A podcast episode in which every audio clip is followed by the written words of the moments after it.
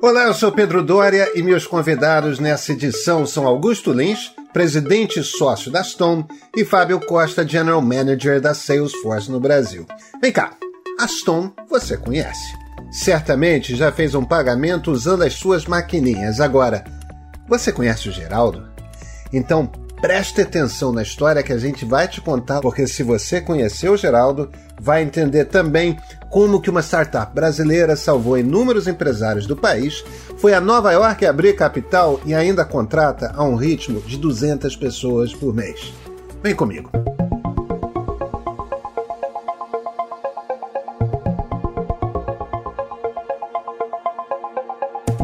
Olá, Augusto Lins, presidente e sócio da Stone, Fábio Costa, General Manager da Salesforce no Brasil. Como é que vocês estão? Muito bem, Pedro. Muito obrigado pelo convite. Um prazer estar aqui compartilhando esse bate-papo com você e com o Fábio. Tudo bom, Fábio? Tudo ótimo, Augusto. Um prazer estar aqui com você, uma conversa que tenho certeza que vai ser muito interessante para todo mundo, para nós, para a audiência.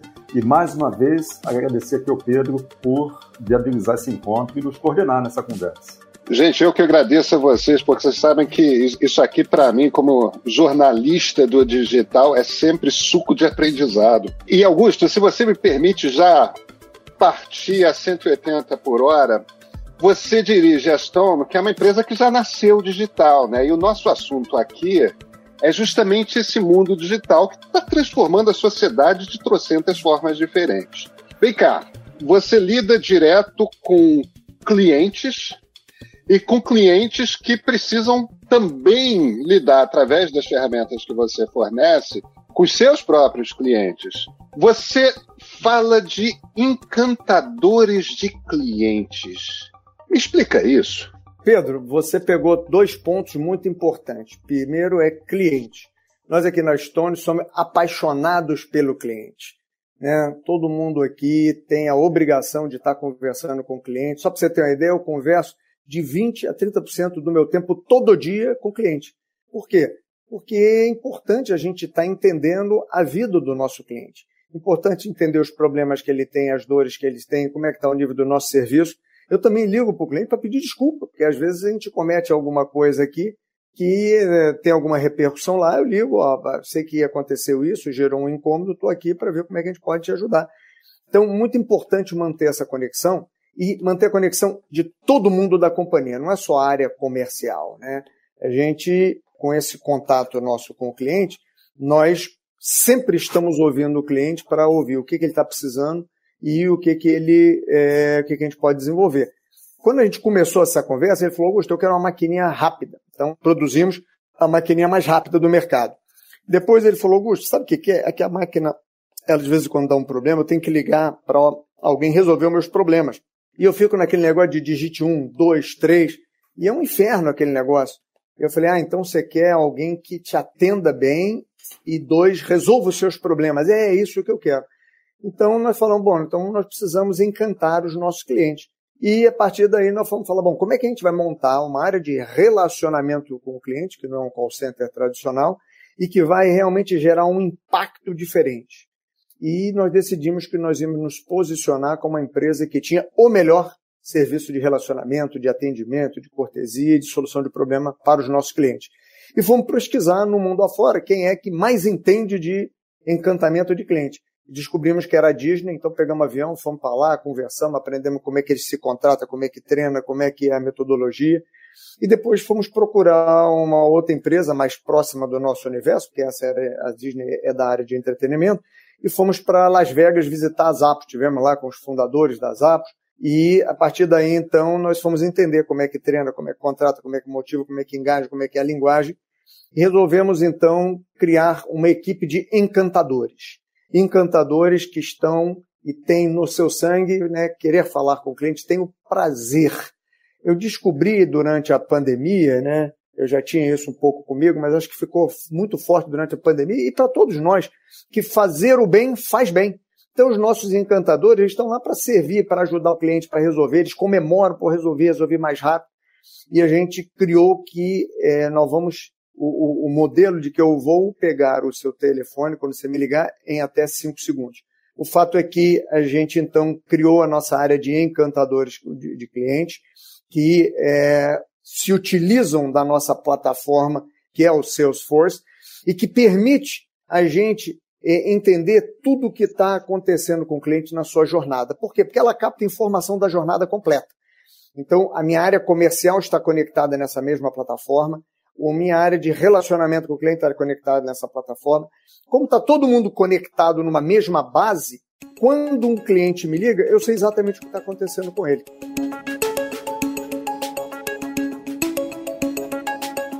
Fábio, eu, tive a impressão que você foi ligeiramente citado na resposta do Augusto.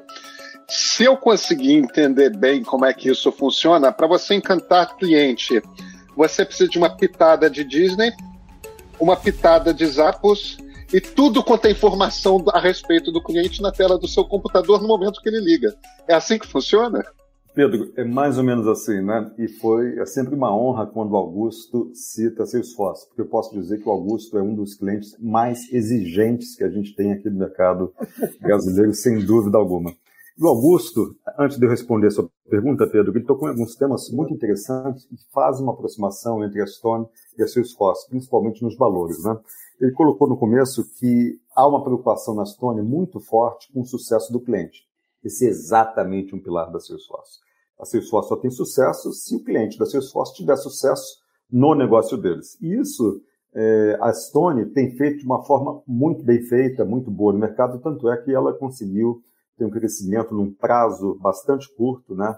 E com um resultado muito relevante aqui no nosso mercado. E o segundo item foi que o Augusto falou que ele pede desculpas. E isso é extremamente raro. A gente não encontra muitas empresas, eu diria que a gente encontra muito poucas empresas hoje que pedem desculpas quando erram. E essa é a base para desenvolver a relação de confiança. Agora, por que, que ela, ela consegue fazer isso na minha avaliação, Augusto, olhando de fora, um pouquinho de dentro, a Stone? Porque ela tem como objetivo, primeiro, atender bem. E para atender bem, você tem que naturalmente entender qual é o business do cliente, e a Stone fez um trabalho muito bom nesse entendimento. Tanto é que ele tem, depois talvez o Augusto possa explorar um pouquinho mais, ele tem um cliente referência para eles, que é o chamado Geraldo, que é uma história super legal da Stone, para contar como é que eles trabalharam para entender sobre um cliente acompanhar. E porque ele também foca, ou a Stone foca, em resolver problema. E quando você resolve problema, você está dentro da vida do cliente, você está junto com o cliente nesse desenvolvimento de oportunidades. E se você está junto com o cliente, naturalmente você acaba entendendo como funciona o modelo de negócio. Ô Pedro, o, o Geraldo Mineiro que o Fábio comentou, né, o Geraldo ele foi o nosso primeiro cliente, não é um cliente qualquer, ele foi o primeiro cliente. E a gente, é, desde então, o Geraldo passou a ser para a gente um, um símbolo de como atender, um símbolo de cliente, um símbolo de qualidade. E o Geraldo é companheiro até hoje, Posso só fazer uma pergunta para você? O Geraldo, ele é uma referência de cliente que você quer atender bem, correto? Não uma referência de um cliente que é muito bom porque compra muito da Stone. certo? Não é isso. O Geraldo é o, é o termômetro da qualidade do nosso atendimento. E quando a gente lança um produto, eu ligo para o Geraldo. Geraldo, o que, que você achou daquele negócio? Se ele demorou mais do que cinco segundos para responder, é que ou ele não entendeu, ou o negócio é complexo, ou ele já parou de usar porque está difícil. A gente usa a imagem do Geraldo para a gente estar tá homenageando a todos os empreendedores, todos os lojistas, todos os nossos clientes. E foi isso que a gente quis levar como simbolismo quando em 2018 nós levantamos, abrimos o nosso capital lá na Bolsa de Nova York, a gente levou o Geraldo para tocar o sino lá e apertar o, o botão de começar a negociação das, das, das operações, das ações da Stone. Uma homenagem a todo empreendedor brasileiro. Pô, que barato, quer dizer, não foi o CEO foi o cliente que tocou o sino, então, do pregão na Nise. Exatamente. Então, Augusto, deixa eu te puxar aqui. Eu, eu, eu, quero ouvir umas histórias um pouco mais práticas. Eu quero ver a Stone em ação perante um problema real do mundo real. Eu não sei se você soube, mas em março do ano passado a gente teve um probleminha no Brasil. Parece que passou pelo resto do mundo também. Todo mundo teve que trabalhar em casa. Para a pequena e média empresa, dependendo do ramo, Ainda mais num país como o nosso, em que a digitalização para muitos negócios foi lenta, isso foi um inferno na Terra, né? Como é que você sobrevive? Se de repente está todo mundo em casa, você tem que começar a se comunicar com o seu cliente pelo meio digital. Para uma empresa como a Stone é fácil. Vocês já nasceram digitais. Agora, você tem justamente uma das peças, uma das ferramentas que as pessoas precisam, que as empresas precisam, no momento que elas precisam se digitalizar rapidamente, né? Que você tem o um meio de pagamento. Como que uma empresa como a Stone, que bota o cliente em primeiro lugar, age quando eu imagino vocês receberam um tsunami de pedidos desesperados de socorro? Como é que você faz? Ô Pedro, nós somos uma empresa de empreendedores, tá? E o que é uma empresa de empreendedores? Empresa que tem uma causa, uma empresa que tem um propósito. E por trás dessa nossa, desse nosso protagonismo com o cliente, tem um propósito de ajudar ao empreendedor brasileiro vender mais, a gerir melhor o seu negócio e a crescer. Então, quando você monta uma empresa com um propósito, aquilo ali toca na alma, né? Então, as pessoas né, elas têm uma, uma, vontade louca de ir para o escritório, de começar a trabalhar agora mesmo dentro de casa, né, de tomar aquele banho frio, fala, yes, eu hoje vou gerar impacto, eu hoje vou é, ajudar ao pequeno e ao médio empreendedor, eu vou hoje fazer a diferença, eu vou diminuir desigualdade, eu vou fazer um monte de coisa muito além do que vender uma maquininha, vender um serviço e etc. Então, aqui as pessoas, é, e a gente busca isso no nosso processo de recrutamento, a gente busca pessoas que tenham um propósito, que queiram realmente mudar esse Brasil, fazer esse Brasil crescer, construir um Brasil novo. E durante a pandemia, a gente viu esse protagonismo de uma forma, acho que muito, muito forte, tá? Nós fomos primeiro cuidar da saúde dos nossos colaboradores, garantir que as pessoas que podiam trabalhar de casa tinham infraestrutura e tinham é, as instruções todas. E depois nós fomos conversar com o lojista. Fala, vem cá, você agora está em lockdown. Você tá, fechou a porta? Fechou. E aí ele falou, pô, estou desesperado, porque eu não sei vender. E menos de 50% das pessoas, dos nossos clientes, tinham alguma presença na mídia digital, na rede social ou de, de alguma outra Menos forma. de 50%? Menos de 50%. Por quê? Porque eram lojas né, de rua, é, nas capitais e no interior, que viviam, né, muitas delas familiares, com tradição de anos, que viviam de abrir a porta, o cliente entra e fechava a porta no final do dia e contava o dinheiro e etc. É, em um belo dia foi decretado que agora não pode mais abrir a porta. Então nós fomos, opa, calma, nós vamos te ajudar. Montamos um programa que virou um movimento depois, que era compre local, cuide do, do pequeno negócio, que é justamente para ensinar, dar conteúdo para as pessoas montarem a, o seu site, porque as pessoas falam, pô, não posso mais abrir, agora meu negócio vai para o saco. Eu falei, não, eu vou te ensinar que você, mesmo de porta fechada, pode vender via delivery, via marketplace, via é, WhatsApp, né, redes sociais, que, ou, ou Instagram, que você pode vender via e-commerce ou você pode ter um aplicativo, quer dizer, você tem várias opções que você pode explorar. Ele, pô, mas eu não sei. Ok, então eu vou te ensinar. Então lá nesse, nesse site a gente criou várias é, webcasts, vários webinars, vários conteúdos, vídeos, etc., para ensinar as pessoas. E com isso nós fomos então ajudando as pessoas a montarem os seus aplicativos, a montarem a, as suas páginas no Instagram e começarem a, a, a vender. E fomos também ajudar as, as pessoas a gerirem isso. Porque não basta você ir. Eu, eu tenho um caso clássico de um, de um lojista que eu expliquei tudo para ele. Ele me ligou depois, Augusto, estou com um problemaço. Eu falei, o que, que é? Eu tenho aqui um, um restaurante cujo prato principal é o, é o PF. Eu vendo 100 PFs por dia. E aí eu botei no Instagram que eu estava vendendo PF, eu recebi 500 pedidos. O que, que eu faço? Eu falei, não, mas cara, não é assim. Falei, você tem que regular. Então você vai, você vai afinando, né, e refinando esse negócio. Fábio, é, essa é uma história típica, né, do, do mercado, né? Essa reviravolta digital pela qual tantos passaram durante esse período do lockdown. Sem dúvida alguma, Pedro, foi uma onda que pegou todo mundo de surpresa, né? Em meados de março do ano passado, ninguém ia imaginar que a gente fosse ficar pelo menos 18 meses dentro de casa. E a gente está começando só agora o retorno aos escritórios de uma forma ainda muito conservadora, na minha avaliação. Então, o Augusto tem razão, muita gente sofreu, muitas empresas, né? Talvez a maioria delas no comércio tivessem pouca ou nenhuma presença digital, de forma que elas ficaram, de repente, sem o principal veículo de geração de receita, que era a loja, né, o mundo físico. E acabou que essa transição, para algumas foi um pouco mais fácil, para outras foi um pouco mais difícil, mas todas elas acabaram na questão de você acelerar, na verdade, essa transformação digital. E aí eu tenho a impressão que a Stone foi muito feliz nessa abordagem em ajudar os clientes dela, porque é, dois tipos de conversa, né? uma conversa com o cliente da Stone para entender quais são os principais pontos de problema, como Augusto colocou, e como resolvê-los da melhor forma possível, e também uma outra conversa que é muito rara de acontecer hoje no mercado, que a Salesforce se esforça por tentar também implementar dessa forma, que é falar com o cliente do cliente. Porque quando você fala com o cliente do cliente, você aí sim tem condição de construir realmente qual a origem da dor, qual o verdadeiro desafio que aquela sua empresa, aquela, aquele seu cliente tem em relação ao mercado dele. Augusto, a gente está falando aqui do lado C, né, do consumidor, a gente está falando menos do lado B. Mas eu queria te conversar com você um pouco agora do lado Aston da porta para dentro.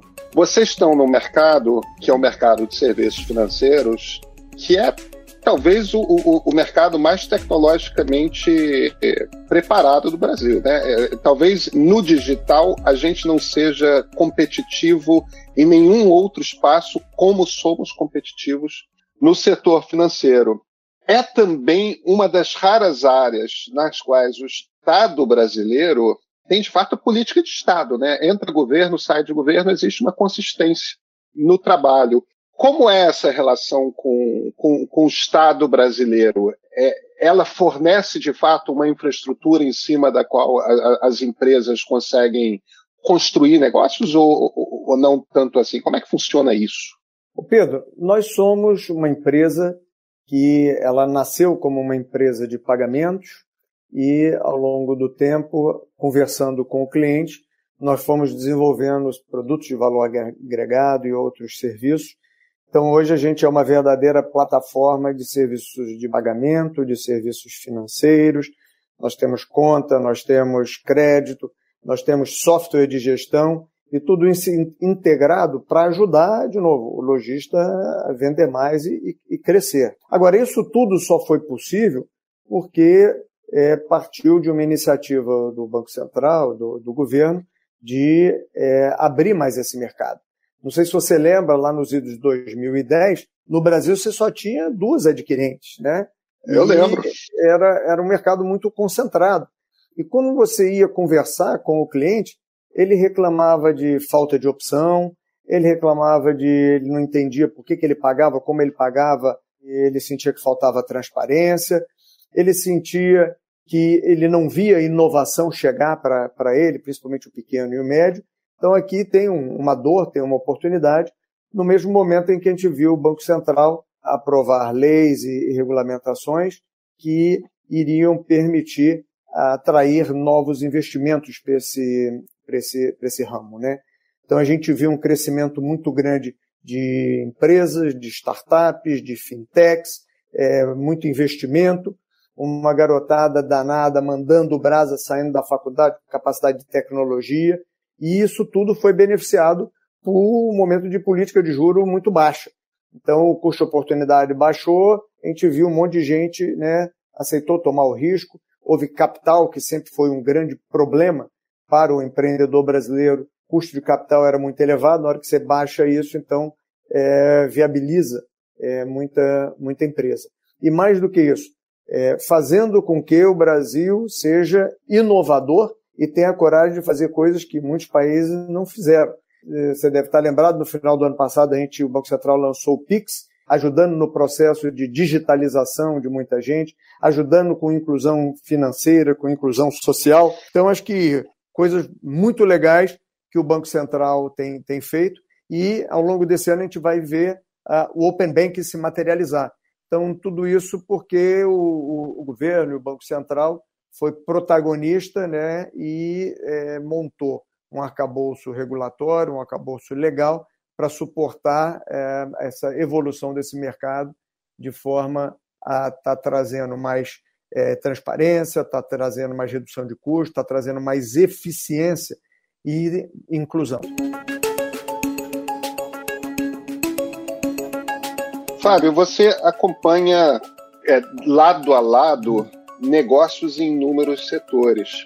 O que eu queria entender é a Stone em particular, dentro desse mercado, com essa infraestrutura fornecida pelo Estado, né, essa infraestrutura regulatória, é diferente a maneira como a Stone se aproveitou para crescer em cima dessa abertura de mercado? É, é, você vê de forma particular, de forma única, essa história? É, eu tenho a impressão que o que mais faz a diferença para a Stone, e isso é muito difícil de replicar, é a cultura que foi criada na Stone em relação a uma capacidade constante de aprendizado, de alto desafio e de sempre, quando estiver perdendo foco no cliente, voltar a manter o foco no cliente. Eu diria que eles são agentes de transformação, de mudança, não só do negócio deles, mas de todo o ecossistema.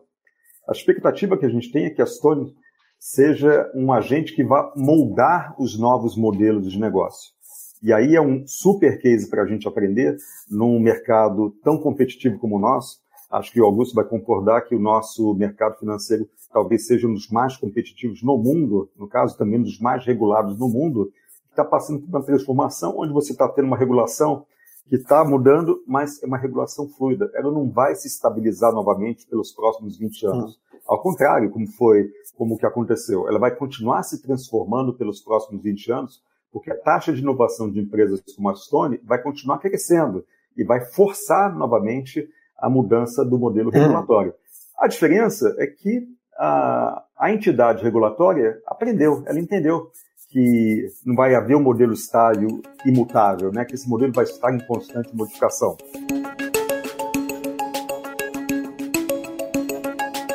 Então, Augusto, deixa eu te fazer uma última pergunta aqui para a gente encerrar essa conversa, porque você já tinha chamado atenção numa resposta lá atrás. Primeira coisa que você falou quando. Eu estava preocupadíssimo com seus clientes quando fui falar de pandemia, e, e a primeira coisa que você falou foi do seu público interno foi. Não, eu mandei. A primeira coisa que eu fiz foi ter certeza que a turma que trabalha comigo estava bem em casa. É claro que você que está certo e não eu que estava com a minha preocupação olhando para o outro canto. E agora você volta a falar disso. O problema é que tudo quanto é empresário fala dessa forma. Tudo quanto é empreendedor fala dessa forma. Não, gente boa gosta de trabalhar com gente boa, é, formação de talentos é fundamental. Só que nem todo mundo consegue, né, Augusto? Qual é o truque? A gente é uma empresa que está sempre em crescimento. Aqui o mantra é crescer, crescer e crescer. Quando cansar, crescer mais. Então, é, para crescer, a gente precisa é, de gente e a gente precisa de infraestrutura. Por que, que eu escolhi Salesforce? Porque o Salesforce me permitia conectar é, todos os pontos de contato com meus clientes o Salesforce me, me dava uma infraestrutura de alta escalabilidade e alta disponibilidade, e ele me ajudava a organizar os dados para permitir com que eu trabalhe de forma mais eficiente e atenda melhor o cliente. Né? É, agora, eu só vou fazer isso com gente. É, o meu grande limitador de, de crescimento é a capacidade de eu atrair é, talentos na velocidade que eu preciso. Durante vários meses, a gente contratou mais de 200 pessoas por mês, é, por quê? Porque a companhia está crescendo, ela está expandindo, tem novos produtos, novos serviços, e a gente então precisa trazer gente que realmente compre o sonho. Não é qualquer gente, aqui a gente gosta do espírito empreendedor. Mas deixa eu insistir aqui num ponto. Eu sei que eu tinha prometido que era a última pergunta, mas essa é complementar. É, vocês formam?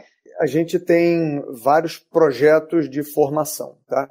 Então, primeiro, aqui a gente tem uma, uma academia interna chamada Estuda, onde a gente tem centenas de horas de treinamento, de todo tipo de treinamento, treinamento técnico, desde técnicas de Excel, eh, simples, avançado, programação, até coisas de soft skill e etc. Então, existe um programa interno grande de, de treinamento.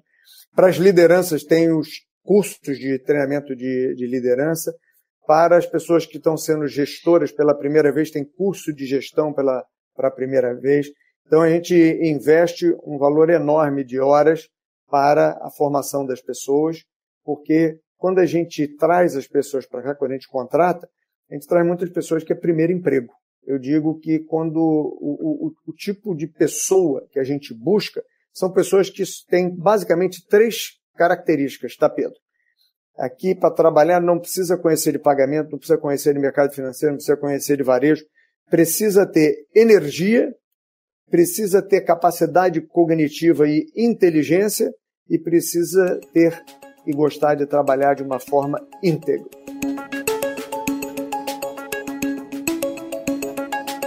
Fábio, deixa eu aproveitar então é, para a última pergunta para você. Para você me ajudar, eu vou me aproveitar um pouco aqui da sua experiência como observador de inúmeras empresas. Nesse momento de transformação digital intensa, é, é isso de formar internamente é importante, né? Ah, completamente, Pedro. Se a gente for pensar na selva de tecnologias, de modelos de negócio, de estratégias que existem hoje, se você não conseguir fazer uma curadoria daquilo que é importante para o seu modelo de negócios, internalizar esse processo de formação de gente, fica hum. praticamente impossível você ter sucesso. No caso particular da Salesforce, a gente tem uma plataforma chamada Trailhead, que faz é, algo muito semelhante ao que o Augusto falou, que ele faz dentro da Stone em termos de formação de pessoas, e com todos os aspectos, aspectos técnicos, aspectos de hard skills, de soft skills e assim por diante. E a gente faz isso não só com o time interno, eu acho que deve ser também uma preocupação da Stone, mas também com o time externo, um ecossistema que trabalha com a Salesforce, que é muito importante, porque você não vai ter nenhum modelo de negócio hoje que consiga sobreviver sem os sócios, as outras empresas, os outros aliados no mercado que vão trabalhar em conjunto. Então, essa iniciativa de educação, na minha visão, tem dois papéis. Primeiro, você naturalmente preparar a sua empresa para competir melhor, para performar melhor, e depois você ajudar a sua comunidade, o seu ecossistema a ter uma dinâmica mais eficiente e, em função disso, gerar mais riqueza para todo mundo. Fábio Costa, Augusto Lins, muito obrigado pela conversa. Pedro, muito obrigado pelo convite, muito obrigado pela condução e parabéns pelo programa. Obrigado. Augusto, muito obrigado pela participação e Pedro, mais uma vez, super obrigado também. Um grande abraço para vocês.